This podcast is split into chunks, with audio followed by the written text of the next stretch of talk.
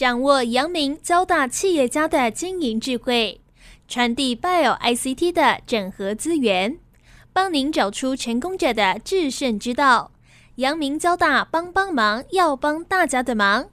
欢迎收听由林宏文所主持的《阳明交大帮帮忙》。各位听众朋友，大家好，欢迎收听环宇电台《阳明交大帮帮忙》节目，我是主持人林宏文。今天很高兴呢，我们邀请到哦，WeMo 微摩科技的执行长哦刘瑜迅来我们节目。那我想 WeMo 大家应该在大街小巷都看过哈。之前他们是一个智慧共享机车的一个品牌，威摩科技哦。那当然现在呢，已经不只是机车了哈，我们也开始要跨足到汽车领域了。那我想，WeMo 呢，很多年轻人都知道，也都骑过。我自己没骑过了哈，但是我对共享平台哈，我是很有感的哈，因为我自己也有这样的一个经验了。所以今天我们要邀请 WeMo 微摩科技的执行长哦，余迅哦，来跟我们分享。那余迅过去呢，资历也很丰富哈，他也是创业家哈，巧克科技，然后另外 Choco TV 哦，后来并到 Line TV，他是担任了 Line TV 的执行长。那我想他自己的创业经验很丰富。那现在呢，等于是肩负起要让 WeMo 的平台哦，要扩大营运。那这件事情，我想应该是目前我觉得国内的创业圈里面也是一件重要的大事了。所以，我们先请余迅来跟听众朋友先打一个招呼。谢谢洪文老师，还有节目的千万粉丝们，大家线上好，大家好。是，那我其实是蛮开心再回到这节目，因为不管 Choco 的时候，然后到后来其实做影视的相聚这间公司的投资，其实都有来跟老师还有线上的大家分享。你不要叫我老师啦，对，在 学长，觉得就都可以哈，主持人都可以哈。那于俊，你来跟我们来谈一谈，因为你去年八月嘛，哈，接了这个 WeMo 的执行长。那我想你那时候一定有一些想法哦，而且在跟原来的这种经营团队也有很多的沟通。要不要先跟我们讲一下哈，还原一下当时你的想法，以及现在你进行的情况？好，其实这个机会是在我离开 Live TV 在二零二零之后，然后再做影视投资，用相聚国际这间公司的主体之之后的一段时间，在二零二一年的年末，然后董事会就巡线找上我，然后就想说，哎，来聊聊，可能对 WeMo 有没有任何经营上的想法？嗯，那当然，我觉得蛮重要的是，因为我自己也是创业家，那我其实最重要、最在乎，而且也是当时本来就已经认识的这个 WeMo 的创办人 Jeffrey 吴新佩，所以我当时是蛮想要跟他好好聊聊，他在当时的 WeMo 在那个当下看到了什么，怎么走到今天，以及对未来怎么想。那交流了一下之后，我觉得，哎，其实这个 idea、这个题目，又或者是这件事情，我觉得是非常有意义的。那必须说，我在真的跟有这个机会之前，其实我是 WeMo 的忠实的用户。就是我的第一品牌一定是骑乘 WeMo，不管是因为 WeMo 带给我的体验，或者是这个便利性等等的。所以你以前都骑摩托车吗？对，以前在市区 创业的时候，对不对？尤其是在尖峰时刻要赶下一个会议，计程车保证你到不了的时候，其实这个是我的 lifestyle 里面很重要的一环。对，就是可以在大街小巷合法的穿越，这样。对对对，可以想象创业家真的很辛苦了。所以。我自己是用户啊，然后所以在跟 Jeffrey 聊完之后，发现哎，其实这个题目我觉得是很有意义的，而且是可以改变这个城市生活或者是绿能共享的这个环境更早的到来。我觉得对我来讲，它是蛮有吸引力的一个题目。好，那但董事会也非常有诚意，在跟我聊的过程里面，不断的交流说，哎，其实这间公司未来可能可以怎么走等等的。那实际在交流更多的营运的数据，跟一线的经营管理团队互动，然后跟 Jeffrey 讨论之后的分工，在二零二二年，就是去年的时候，哎，就是正式接下 CEO 这个职位。是，那所以那时候董事会或者是吴新佩创办人哦，他给你的任务是什么？他希望你带来什么样的改变？我觉得比较像是一起 brainstorm 哎，因为创业家是这样嘛，就是大家会一直 brainstorm，一直交流，说，哎，我们看到了什么？为什么觉得可以？为什么我们有这个优势？为什么我们那件事情不能做？我觉得比较是一个 brainstorm，比较不是一个任务导向，说，哎，我这个期间我希望你担任 CEO 去完成某一件事情，比较不是这个逻辑，要你一起来共同完成了。对，其实在我加入的时候是疫情最惨烈的时候，就是疫情最惨烈是整个 lockdown，在二零二一年的时候是大家不能出门的时候。所以不能出门，何来移动？就更没有交通运具的移动的需求。所以那个当下，其实整个重新检视 WeMo 的 business 的 fundamental 的一些 setting，哎，我认为是蛮多东西可以再 fine tune。那当然，Jeffrey 听到说，哎，觉得对这些事情，其实如果我有机会加入的话，其实是可以一起把这些东西慢慢 fine tune 起来的。是是，允许你讲这个哈，我自己印象很深刻哈。在疫情很严重的时候，我们去骑 U bike 哈，都在那里消毒哎。我们拿那个酒精一直喷一直喷呢。对啊，对，那你想哦，那骑摩托车也一定一样的，就是大家都吓死，好像那个都是病毒一样。是啊，是啊，是。那我想请于迅也分享哈，因为从去年八月到现在也大概已经九个月了哦。那我也看到我们很多新的动作哦，包括有一个叫做 Rent Tour，对，哦，哎，这个 Rent Tour 名字也取得很好，Rent 就是租嘛哈，啊 Tour 是旅游嘛哈，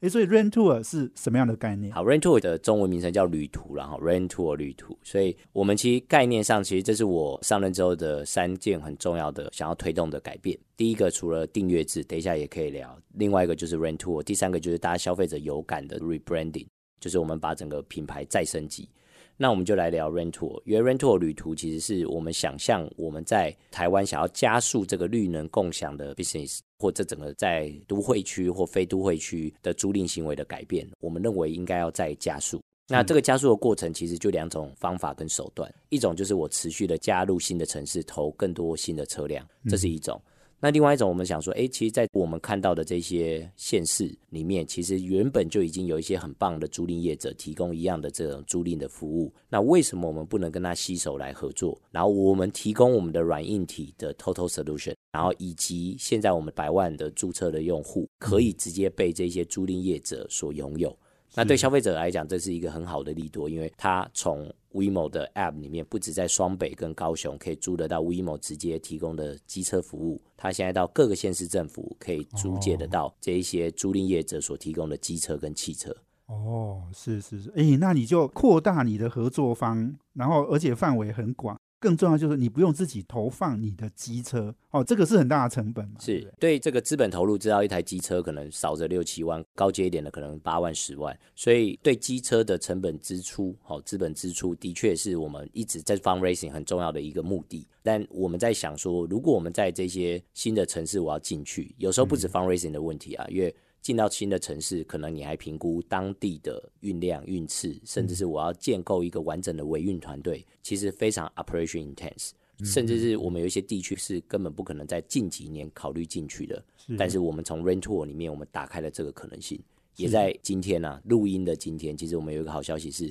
我们正式上架了我们的电动汽车。可以在 WeMo 上面租借到，然后我们进军到了十个城市，就是双北跟高雄以外的十个城市。哦，是是是，所以我们以前都叫智慧机车平台，现在可能就要改了，智慧共享平台，智慧共享平台。对 WeMo，我们在这个阶段会打造出来的样子是，哎，刚刚讲到这个 Rent Tour，我觉得一个很重要的概念呢，哈，就是说我们是跟很多刚刚讲的租赁业者合作，哈。所以用别人的车，那这个对租赁业者来讲也是一个很重要，因为诶很多租赁业者他的经济规模没有办法去 support 一个 app 嘛，对不对？所以这个可能是他们很重要的一个想法。对，所以在去年八月，就是因为我们的第一个案例是在金门，对我们跟金门当地的非常知名的一个租赁公司叫冠城，那他们其实旗下就有非常多的车子。从电动自行车到电动机车到油车到汽车，其实他们都有。那他们我们首批就跟他们在金门当地一百五十台的电动自行车来合作。是。那一宣布之后，其实哇，我们这个后面的量其实是非常多的。是。就是来找我们谈的租赁业者之多。哦。然后一直到今天，我们其实又花了几个月，把电动汽车，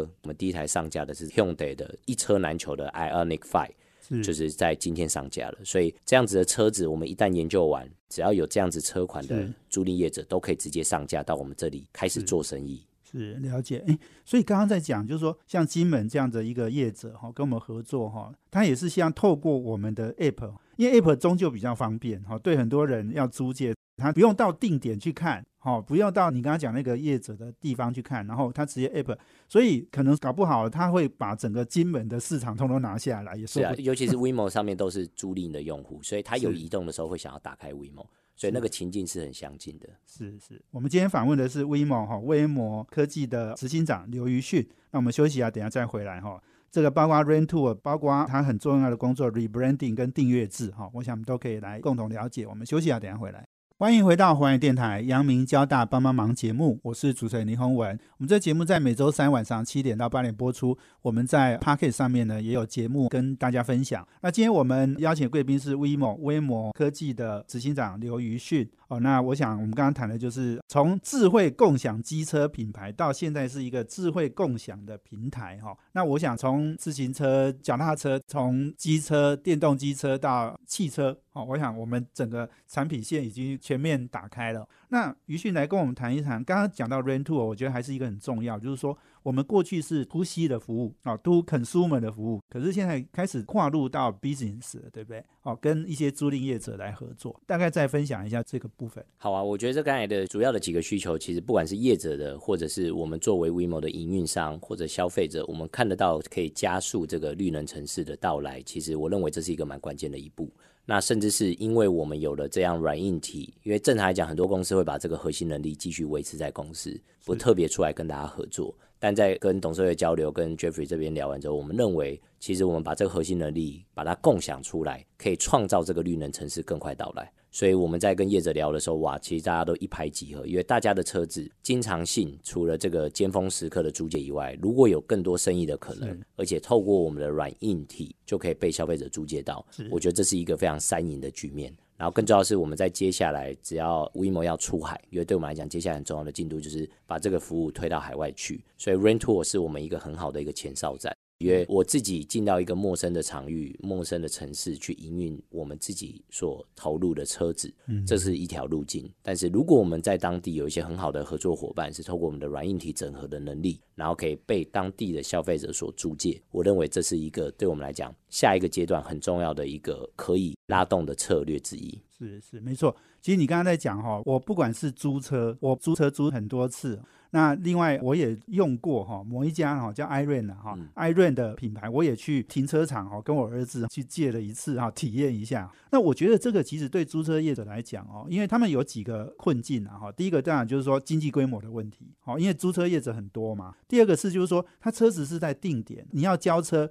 你刚刚讲的就是他有营运时间呐，他不可能二十四小时跟你营运呐。但是像 iRent 那种，他是哎你什么时候去租都可以，好，因为他就反正他就停在停车场，也不用有人。帮你租借车这样子，那所以我们现在跟这些租赁业者合作，应该说我们也是用我们的 app，然后找到车子，但是我们是要到那个定点去拿车，对不对？其实我们目前已经实践了，就是可以二十四小时的无人租赁这个部分，但是在这个定点变成是非固定点位的租赁，其实还是要看各个县市政府或者业者的态度跟想法，因为我们要租赁业者或租赁业者，其实这一题叫他们要慢慢的数位化，就是 digitalize。那他们在 digitalize 的过程里面，一次就直接跳到就是所有的车子都是非固定点的租赁，我觉得大家都还没有到这样子的状态。对，所以对我们双方来讲，我们先 empower 这一些，我们叫我们的 rental 是这个推进器啊，就是我们 empower 这些业者是可以在二十四小时的时候都可以是租跟还的这个行为，他也不需要有店面的能力。可能为了要等一个客人啊，然后到深夜啊或还车的时候，人家要赶飞机要搭车，他可能要四点要五点要安排一个人过去收这台车。所以逻辑上，我们第一阶段先让他们可以做到二十四小时的无人租赁，但是从固定转成非固定点位的租赁行为，我觉得是一步一步来。对对，刚刚你讲到一个重点啊，就各县市的法令哈还是有规范，对不对？是，尤其是过去我们曾经吃过一个苦头了哦，就是那个。共享自行车哈，哎，曾经有一些业者哈，把它搞到很乱，然后很多车子都丢弃，都没有处理嘛，哈，变成社会的一个乱象哦。所以你刚刚讲，就是法令也是关键。对，因为那时候其实创办的时候，其实 Jeffrey 创办人啊，当时其实也是看到这城市在 O Bike 反正共享经济了起来，但是却有这样子营运上面跟不上，或者营运上面因为成本的关系，所以让这些业者不愿意去好好的这些善待或处理跟维运这些车辆。所以这个其实对 WeMo 来讲，我们的 Day One 就下定了决心，要把整个维运做到一百趴。是，你可以想象到我们在双北，其实我们每台车，我们将近六千台车，每两天就一定会碰到车子一趟，所以我们就一定会对车子做到清洁。所以为什么 WeMo 的安全帽特别没有异味？因为只要有异味，我们一定会处理。哦，对，所以我们的维运的 frequency 是所有业者之高的，所以消费者骑到我们的车，真的有这种安全帽，但极少数还是有这种异味，那回报给我们也都立即处理。所以我们对维运是非常要求。正因为刚才讲的，就是之前的那些共享的其他的脚踏车的品牌的乱象，其实我认为这也是我们在 Day One 就 set 了一个很高的标准，希望我们都一直维持在这个 standard。是是没错，我想客户的体验哈，其实是一个非常重要啦。那当然，刚刚讲的那个市容的乱象，哎，那个是整个社会的成本哦。那时候投放很多脚踏车的公司哈，他根本没有考虑到这，但是怎么讲，要去收那些破的车什么，那个变成都是市政府的事情。没错，对，那所以那个是社会的成本。没错，目前共享的自治条例其实越来越完善的。是那对业者的规范、对消费者的保护等等的，我认为现在目前是还不错的。当然，对我觉得法规还是会需要与时俱进的去调整。对，但我们也都持续跟这个没错府方啊在沟通。对对，没错。不过我刚刚在讲，就是说脚踏车跟机车还是不同啊，因为脚踏车很便宜是哦，那机车呃，你刚刚讲一台五六万哈，所以你那个脚踏车哈，因为坏掉就算了，真的是几千块就不要维修，维修可能都还很贵。嗯，机车就不一样，对不对对？因为你想象得到，就是一台脚踏车数千块，但我今天假设在脚踏车可能它出车祸了或撞坏了，嗯，对业者来讲，他出动一趟车，然后让这一台车回到厂内，然后去整修它，可能都非常不符合经济成本。对，对但机车就不一样，任何一台机车其实只要有状况，我们是都愿意以财务的观点呢，只要它还在摊体的年限内，我们都必须要把它处理到好，这样。是是是，没错哦。所以我想这个 Rain Tour 很重要，也是余讯上任后一个很重要的政策了。从 To C 然后到 To B，嗯哦，那这个扩大营运哈，而且是扩大到汽车去哈。那我想这个市场应该是更大的，因为那个单价金额也高很多嘛。其实我们最终想要的，这当然讲的，有一天我们可以在 WeMo 不久的未来可以租到船、跟游艇、跟直升机，只要你有驾驶资格，哦，所以你必须要有驾驶资格，只要租赁是可行的，哦，因为租赁不是一个 new business，所以我们让所有有相对应的驾驶资格租到它可以使用的运具，是其实这都是 WeMo Rent Tour 可以哦做到的事情。是是是，哎，所以你刚才讲这个概念，其实就已经开始有这个 rebranding 跟订阅制的概念了，对不对？对，就是让整个 WeMo 的想象不只是这个在双北跟高雄的共享机车服务而已，这样。对对，是是呀，所以我们刚刚在讲，就是说哈，你跨足到租赁车，那这个东西是我们大概也是你上任后就开始在准备哦，然后现在已经宣布了嘛哦，所以大概你刚刚讲说双北、高雄之外还有十个城市，对大概哪些城市？细的城市，当然我可能没有办法说的那么清楚啊，但是包含了像新竹啊、彰化啊、桃园、云林、嘉义，我记得这几个城市都是有的。哦对，那就可以做得到 Ionic Five 的这个电动汽车了。OK，那他们也是要在定点租，然后定点对目因为目前哦现在的概念是这，样，租赁业者都还没有想到要就是直接把它撒到路边去这样。是是是啊，当然有在地法规的问题。OK，好，我想这是慢慢进化了哈、嗯我们一步一步来了哈。不过这个一步一步哈、扎实的走，以后规模营运啊什么一定会扩大很多哈是。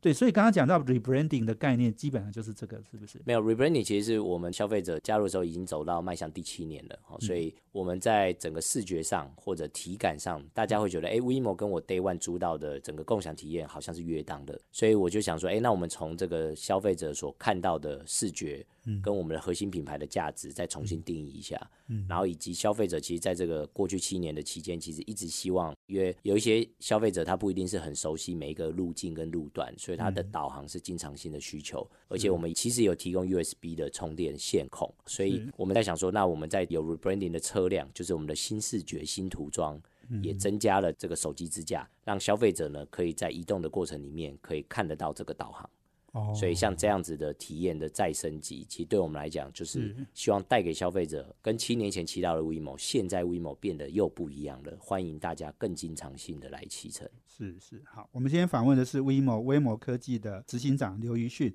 那我们休息啊，等一下回来。欢迎回到环宇电台阳明交大帮帮忙节目，我是主持人林宏文。我们今天邀请的贵宾是 WeMo 威摩科技的执行长刘瑜训。那我们谈的题目呢，是从智慧共享机车平台到现在扩大到租赁汽车的领域哈。我想 WeMo 已经真的要变成是一个共享平台最大的一个品牌了哦。所以刚刚于迅你在讲我们的订阅制，订阅制基本上大家概念上应该都很清楚。那这个订阅制在我们 WeMo 有没有什么样的一个特色？好，其实，在上任之后，其实我自己在消费者 to C 的关系的改变，其实是非常琢磨的。好，因为我认为好的消费者的关系，才可以让我们这个服务日益茁壮。我们研究了整个在双北跟高雄的消费者的骑乘行为，其实我们经常性可以看得到，三趟可能是大部分消费者平均会骑乘到的一个数量。所以我们就认为说，那我可不可以让消费者的这个前三趟都是骑乘 WeMo，然后用它不能或者是接近不可拒绝的一个价格，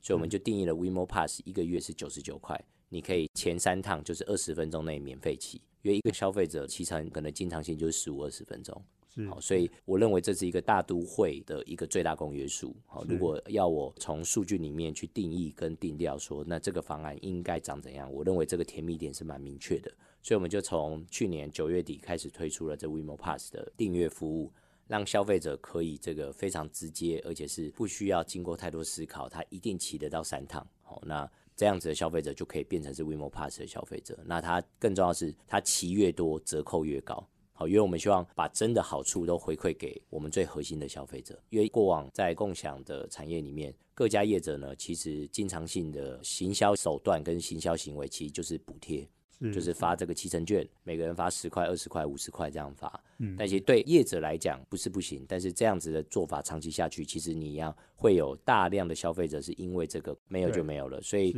我认为这是一个至少以我过去在做经营或创业的时候，我认为我们应该要从跟消费者的关系本质上的改变，我觉得这个对产业会比较好。哦，所以这个 WeMo Pass 就随之诞生。是，所以你说一个月九十九块是最低消费三趟，三趟超过每一趟就会有另外的费用，但是都会随着你骑乘越多，最高可以到六六折。你一个月骑到十五趟以上就可以一趟就六六折。没错，没错。对，所以核心消费者就会说，哎，那其实我都一直骑你，而且我都骑到最好的优惠费率。是，其实我认为这关系才会越来越健康。理解。对，骑越多哈，一定要折扣越高了。我们搭捷运也是啊，这个一个月二十次、三十次哈，那个都要打折的。对。哎，那所以订阅制推出之后，你们现在的执行成效，我知道你不能讲数字哈，不过你可以告诉我们，大概应该让你很满意吧？哦，对啊，就是我觉得这个 WeMo Pass 的数字的成长是超乎我们的想象。就是消费者对于一个我们所推出一百块有找的这个方案，其实接受度是很高的。通常，你只要让消费者知道有这个方案，其实通常不会不买了。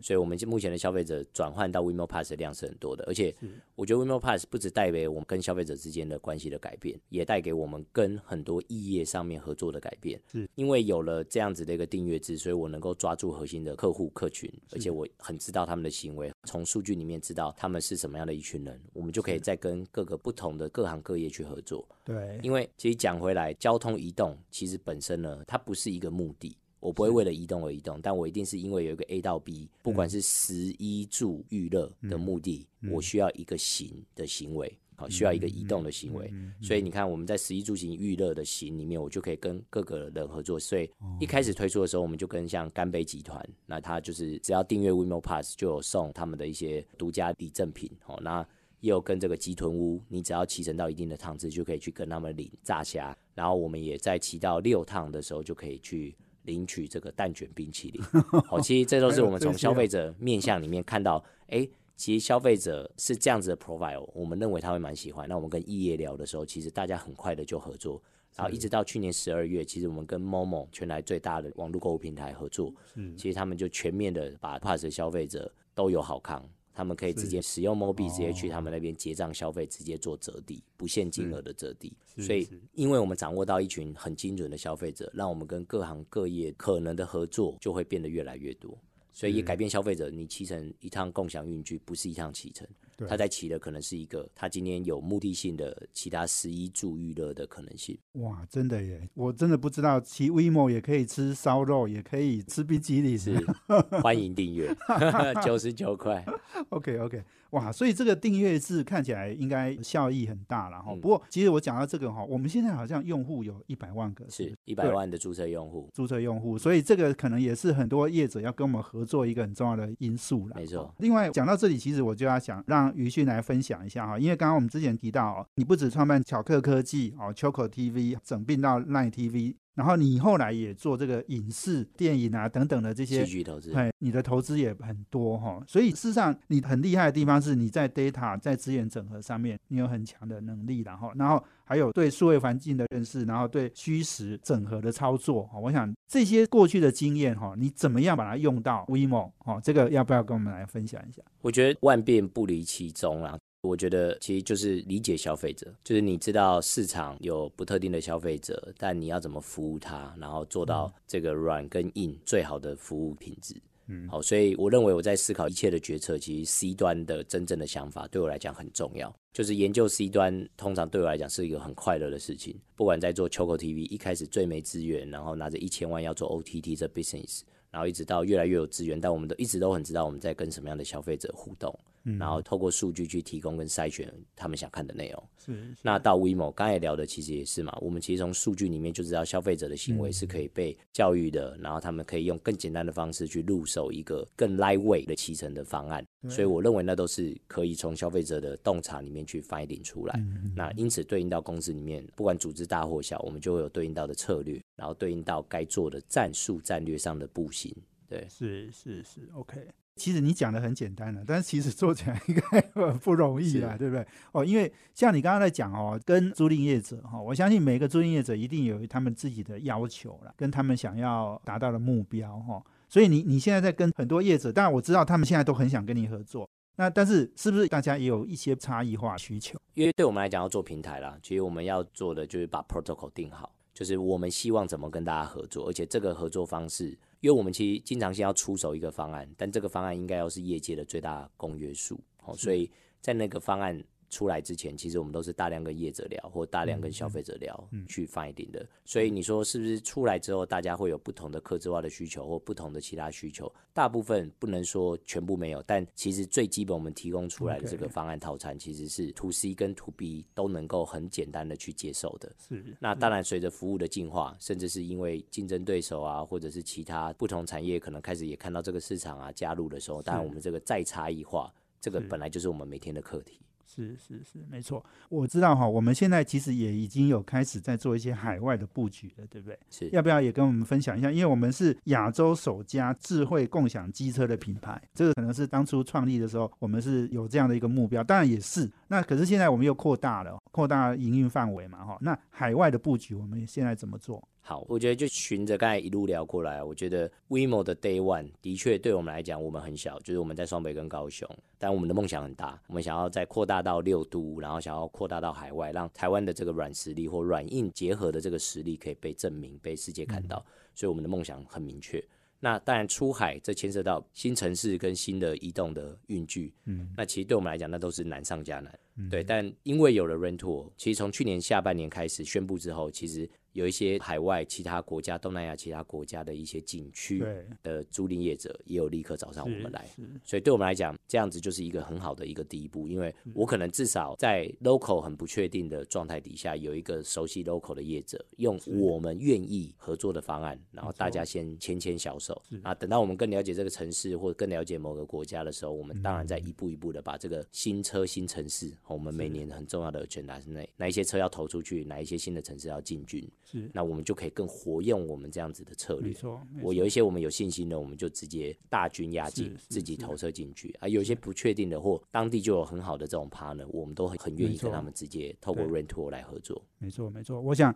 台湾是机车大国，然后东南亚也很多机车了哈，所以我们的先行发展的经验一定可以在东南亚一定有很多的人哈是很需要的了哦。所以我们休息一下呢，等下再回来。我们今天访问的是 WeMo 执行长刘玉迅，休息一下等下回来。欢迎回到华语电台阳明交大帮帮忙节目，我是主持人林宏文。我们今天邀请的贵宾呢是威某威某科技的执行长刘玉迅。那我们谈的题目呢是智慧共享平台哦。那威某已经从机车到汽车哈，那我想跨足领域范围是大的哈，而且挑战应该也是比较多了哈，所以需要我们瑜训来做这件事了哈，不是太容易的事情。那刚刚我们谈到了哦，就是说怎么样让 WeMo 这样的一个平台扩大发展，然后你也讲到了海外嘛，哈。那这一段我想我们来谈谈，因为我觉得所有的 App 哈，其实重点就是刚刚讲的那一百万的用户，他们的 data 哈，我们怎么样去分析，然后想办法去满足他更多的服务，哈，然后创造更多的需求，哈，这个可能是余旭现在最重要的工作。你要不要跟我们谈谈？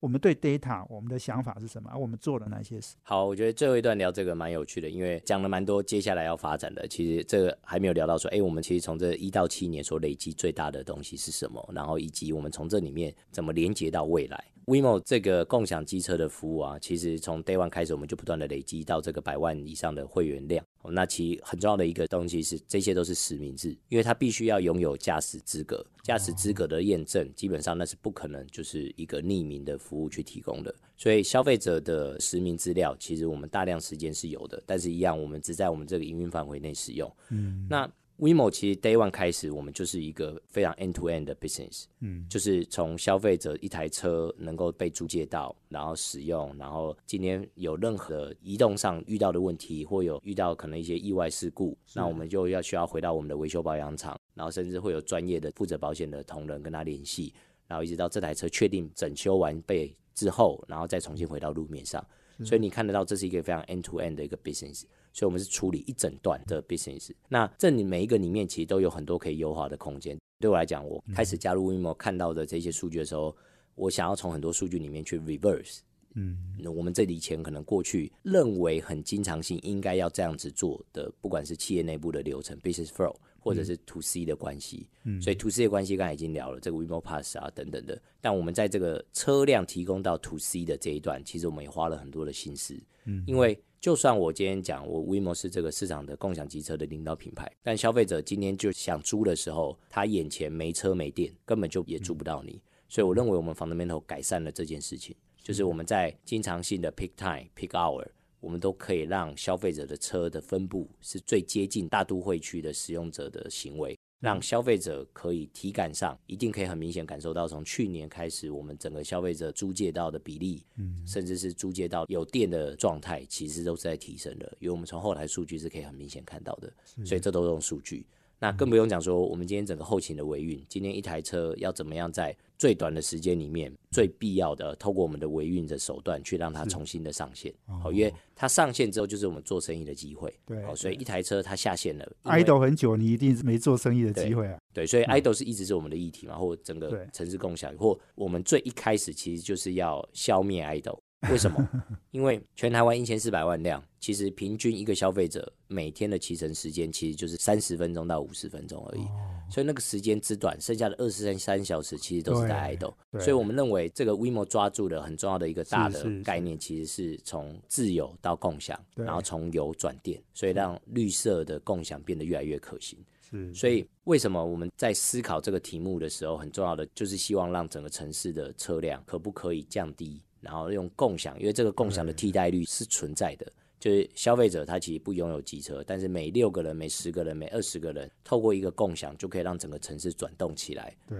去作为大众交通运输很重要的一环。我认为共享的价值在这里。对，所以这是 WeMo Day One，我们就已经 set 一个很明确想要往这里去努力生根的一个目标。对对，但后来越来越多业者一起加入了。没错没错，其实我们所有人都知道台湾哈机车太多了。你刚刚讲一千四百万辆哈，那个每天造成的空气污染呢，真的也很大了哦。是，所以你们越做越大哈，政府一定要颁奖给你们。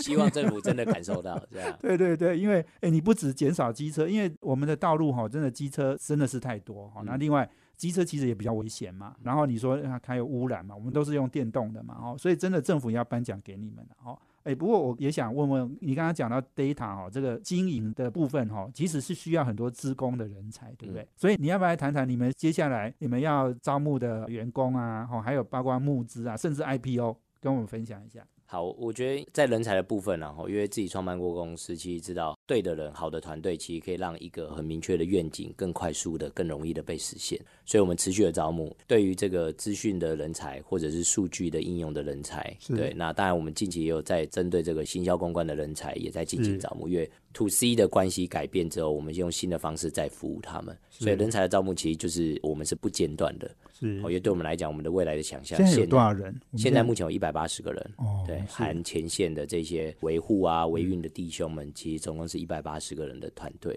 是。对，那当然这个都是持续在招募中，因为我们 business 还是不断的在 grow。那至于资本的计划，因为我们在今年过完年的时候，其实才宣布，就是我们在支出创投，在既有的投资人的支持底下，我们在拿到了一笔新的资金，就是要往海外去走。那这笔资金大概可以让我们在海外这边投石问路，哦，因为台湾整理完了之后，往海外的投石问路，那我们基本上有了这个足够的资金，但是真的要进到海外，其实我们还是在寻求更多的资金的益助。哦，就是我们目前已经有几个城市，其实都已经花很大量的时间在谈、在聊，甚至跟 local 的已经在接洽。但真的要落地的时候，不管是 Rent Tour 这样子的服务的落地，或者是 WeMo 直接 Brand。直接进到 local 去营运，其实我们都需要大量的资金跟大量的地方的资源。对，是是是，没错。至于 IPO 呢，好像我们比较少谈，对对？因为 IPO 我觉得董事会也不是在资本上面一定要有这样子 IPO 的一个时间表，但是我觉得 IPO 是个到最后的可以的选项哦。因为如果我们把公司经营的很扎实，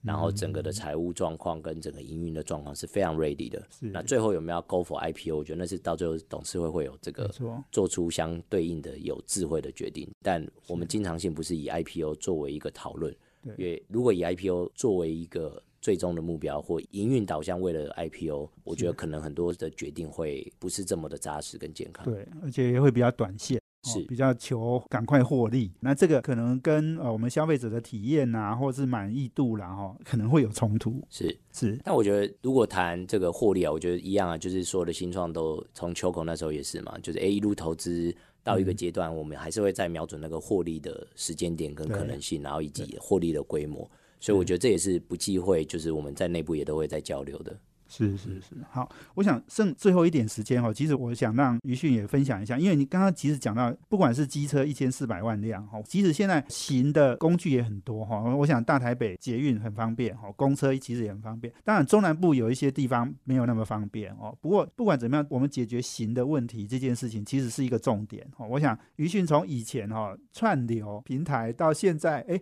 其实也是串流平台了，但是解决行的问题可能是你接下来最重要的一个目标。其实我。我自己还是很喜欢这种 to C 的服务啦，就是能够做出一些对消费者有价值、对社会有贡献的这些服务，其实是我非常喜欢的。尤其是在 Internet Service 啊，所以就是在网际网络服务，也是跟我这个年代经历的很重要的一个大事件。所以在这个娱乐的这个行业里面，当然我看到了一些，学会了一些，然后其实也还是有持续的 effort 在这里，在帮助更好的影剧作品。但还是继续在身兼两职。对对，就是如果有不错的影视作品，我们还是有持续投资的。对，那当然回到。要行啊！我觉得这个真的是在移动的这个交通运具上面，我觉得可以让这个城市更快来到。就像刚才讲的，就是自由的机车降低，是让油转电更快速的发展起来。我觉得这都是我们每天努力在做的事。对，撇除这些营运，一天二十四小时占了我们很多时间在思考跟在调整的。但我觉得我们可以看得到。这个城市越来越绿能了，是，然后更多 ESG 的这些大的 corporate 都愿意来跟我们谈。二零二三年，他们想要在 ESG 上面有一些行动模式，那他们因此找上了我们，或有一些广告品牌的这些广告主，那他们也会找上我们来做合作。所以我认为它是整个台湾在推向二零五零的这近零碳排。是是，对我觉得我们一定就是在其中非常 participate 在这件事情上面的一份子。对，你们会扮演很重要的角色，而且你刚刚讲你的 rebranding 哈，也真的你的品牌看起来就是绿绿的，就是很环保哈。所以没错哈，减少机车辆，降低污染哈。我想这个是我们如果要讲 WeMo 哈，非常重要对社会的贡献哈。现在我们就要赶快给你们鼓鼓掌了，然后希望你们赶快茁壮长大哈。然后最重要的是要跨海哈，去东南亚哈，把它这经营起来。那我想我们台湾又有一家独角兽了哦。今天非常谢谢我们 WeMo 的执行长刘一迅接受我们，谢谢，谢谢，也谢谢我们听众朋友收听我们阳明交大帮帮忙，要帮大家的忙，下周见，谢谢，拜拜，拜拜。